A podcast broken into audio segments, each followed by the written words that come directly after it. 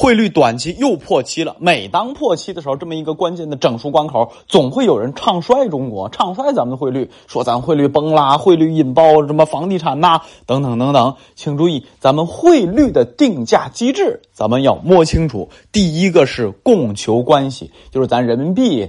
哎，需求量对吧？供给量，这是第一个关键点。第二个叫做一篮子货币作为参考，这一篮子货币有什么？有美元，有欧元，有日元，有泰铢，还有卢布啊。对，还有卢布哈，就是俄罗斯搞成这个样子，咱们依然把它作为参考之一啊。这一篮子货币定价参考的。第三个叫做逆周期因子啊，这个都快说烂了。啊，就是无奈汇率的问题比较敏感，咱们基本上以前讲过的节目好像都没了啊。那这里把要点跟大家重申一下啊，重复一下。首先，我们要明白供求关系这个东西，咱央行能控制的，对不对？哎，咱们通过调整货币政策来调节人民币的多和少，还能调节存外汇存款准备金率来调节这个外币啊，以美元为代表的它的多和少。所以供求关系，我们的政策是可以把控的。一篮子货币，这个相对来说市场化一些。近期美元略强一些，什么欧元大概贬了有百分之二左右，日元贬了有将近百分之五，咱们贬了大概有百分之三左右，对吧？这一篮子货币，美元一强，基本上就都会弱一点。所以近期破七也正常。啊，那待会儿我再讲美元变强的原因啊。当然，这个强只是短线强了那么一丢丢，没有特别怎么样啊。这个要注意它的幅度问题啊。好，第三个逆周期因子，这是前些年汇改刚刚加入的，说白了就是给你一个系数啊。定价定了十块钱，哎，央行觉得不行，得便宜点，我给你乘一个零点九行不行？最后乘以零点九，九块，对吧？就这么个意思，是吧？你定价定高了，你我停乘一个一点一行不行？啊，一点一，一点二。哎，就这点意思啊！定价这三大因素，这是我们会外汇的啊定价的核心点。咱们这个知识点啊，一定要牢记了。牢记这三个之后，接下来关于汇率的问题，你就会比较理智，不至于瞎着急。比如说这次又破七了啊，会不会引爆我们的房价？等等等等。注意，我们汇率的波动，一般情况下是跟随着。啊，美元的强弱周期变化的，在极端情况下会出现各种政策来调节。什么叫极端？前高和前低都叫极端，对吧？咱们六块三毛钱啊，再早有有六块二的时候，对吧？哎，便宜呢？便宜就是七块三，对吧？如果它在七块三、七块四、七块五、七块呃八八块九块，你这个就是失控的表现。如果在前高和前低之间的波动，甚至是七块三高一点，哎，这种都在合理的区间波动当中。而这个核心的驱动因素又和美元相关，就是美国你到底怎样引导自己的美元？比如说现在美元美元的这个指数啊，这个稍微的抬了个头，美元稍微强了一点点为什么短期会强了一点点主要和美联储超预期的紧缩。和美联储超预期的这个鹰派发言，鹰派发言就是紧缩性的这样的一个发言啊，它这个引导有关，啊，原本市场预期的是今年美联储降息啊，然后最后一次加息就五月份这一次是最后一次加息，结果最后人家引导出来的啊政策是今年是肯定不降息的，然后呢大概率是最后一次加息，没说死了，这次加完后边不加了，没有。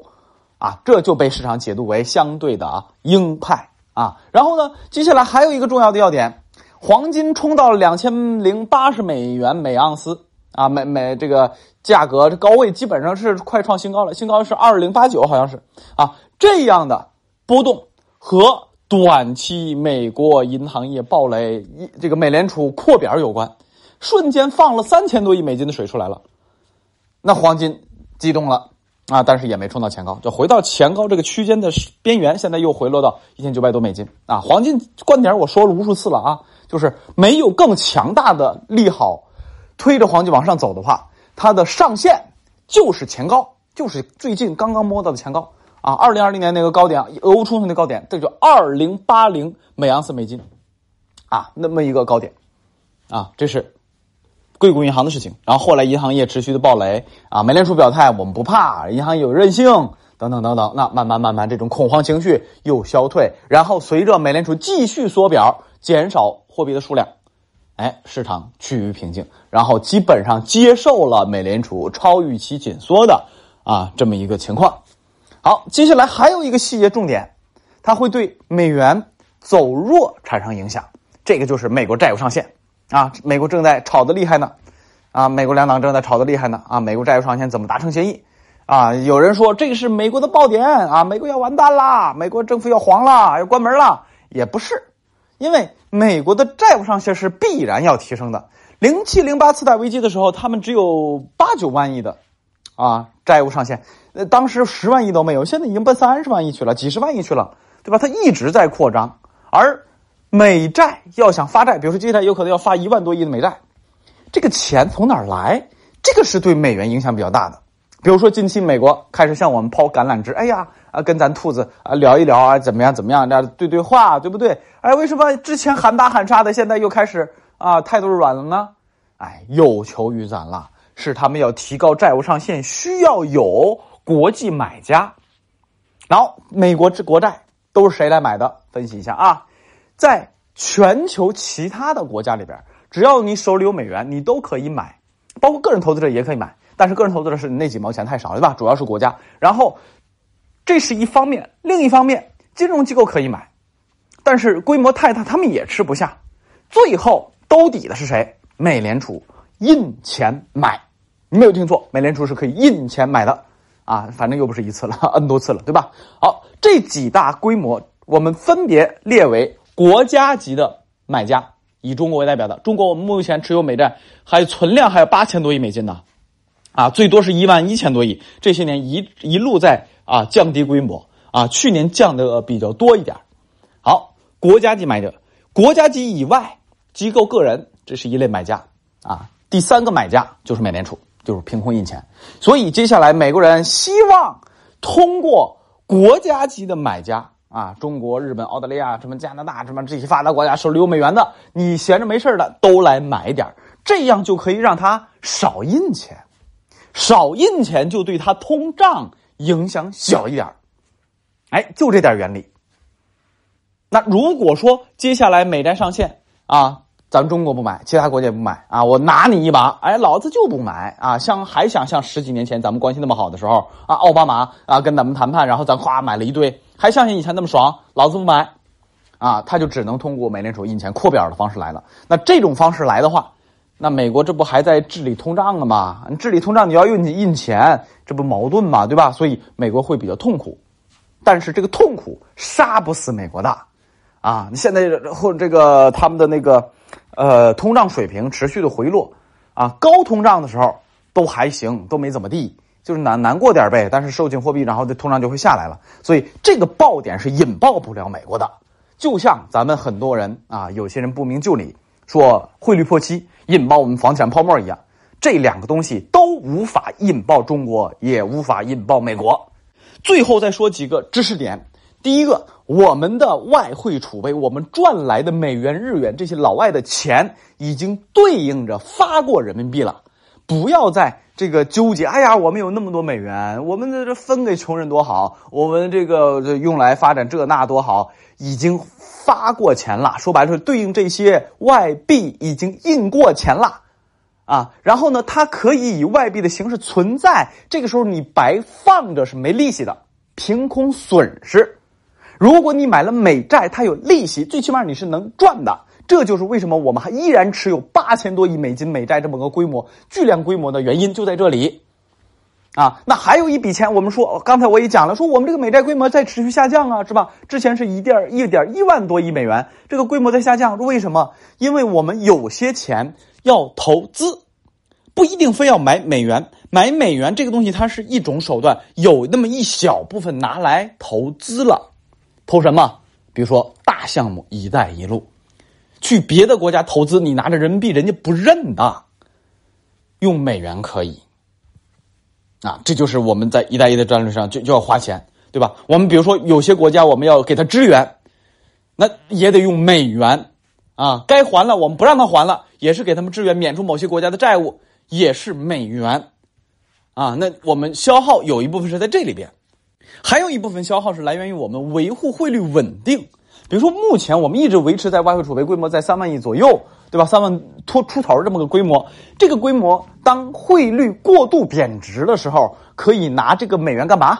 在离岸市场，对吧？自由交易那个市场，我买入人民币，用什么买？你要用外币买，你要用美元买，这个时候是可以维持稳定，是有一部分钱也会花在这里。这就是为什么我说啊，七七点三没事儿的，我们有一堆的手段来维持稳定的。啊！但是如果别的出问题，比如说经济崩盘了，房地产崩盘了，内在出问题了，那这个确实压力就特别大了，消耗外出的速度会非常的快，因为有人要逃嘛，对吧？那这个所有的不利因素都怼到一块了，那确实有压力。但是呢，现在全力维稳。各种政策全力维稳。其上一节目我还讲了，各地这个金融监管的各方面的领导都去北京开会了，严格的啊学习啊上边的精神，包括维稳，包括反馈自己的情况，对吧？哎，所以维稳这两个字你一定要读懂透彻，读透彻，然后才能懂得当下经济很多政策的含义，你还能懂经济以外的某些事件为什么要稳稳，要严厉打击啊，都是为了稳。宏观的大的政策和方向把握，其实是一环扣一环，在我们看不见、摸不着，或者说潜移默化当中，影响着你我的生活。啊，这就是我出这张专辑的最核心的目的：了解大的趋势和大的方向，为我所用，为咱们老百姓所用，这个是最关键的要点。啊，好，那接着再说美国，美国的情况其实就是印钱、通胀、就业，或者说印钱、通胀、经济。啊，当然，有些机构认为，美联储的这个矛盾点在于金融稳定、货币政策和经济这几个大点平衡就行。那他们只是需要平衡即可。啊，如果真要说咱也把美国搞爆了，咱们从外部引爆它，暂时啊没有太多的手段。就像美国人想搞爆我们也一样，没有太多的手段。啊，如果他是。这个就不怕贼偷，就怕贼惦记嘛，对吧？如果他像一个小偷一样，一点一点的，哎，今天给你扔个炮仗，明天扔个二踢脚啊，今天再给你堆点柴火垛，后天给你打火机再点个小火，对吧？他是可以慢慢慢慢来。那同样，我们也可以见招拆招，这是一个长期博弈的过程。美国政府债务上限是一定可以达成和解的，达成共识的。啊，就算咱中国不买，或者其他国家买的少，它也可以通过美联储扩表的方式把债务的钱弄出来，有钱可花。如果真到那一步，又逼着美联储开始印钱，印钱的规模而且还很大的话，啊，逼着美联储降息，也就说白了，这货币政策转向。那么接下来，黄金价格、股市啊，对吧？哎，经济、通胀。都会随着货币政策的调整而出现趋势性的扭转，而我们破期不破期的这个汇率问题，也会因为美元宽松印钱走弱而开始转向升值，所以这个就看政策那个关键点，以及接下来美联储的这个美国的债务上限，这个钱从哪儿来，来决定的。好，今天先到这儿，我们下周再见。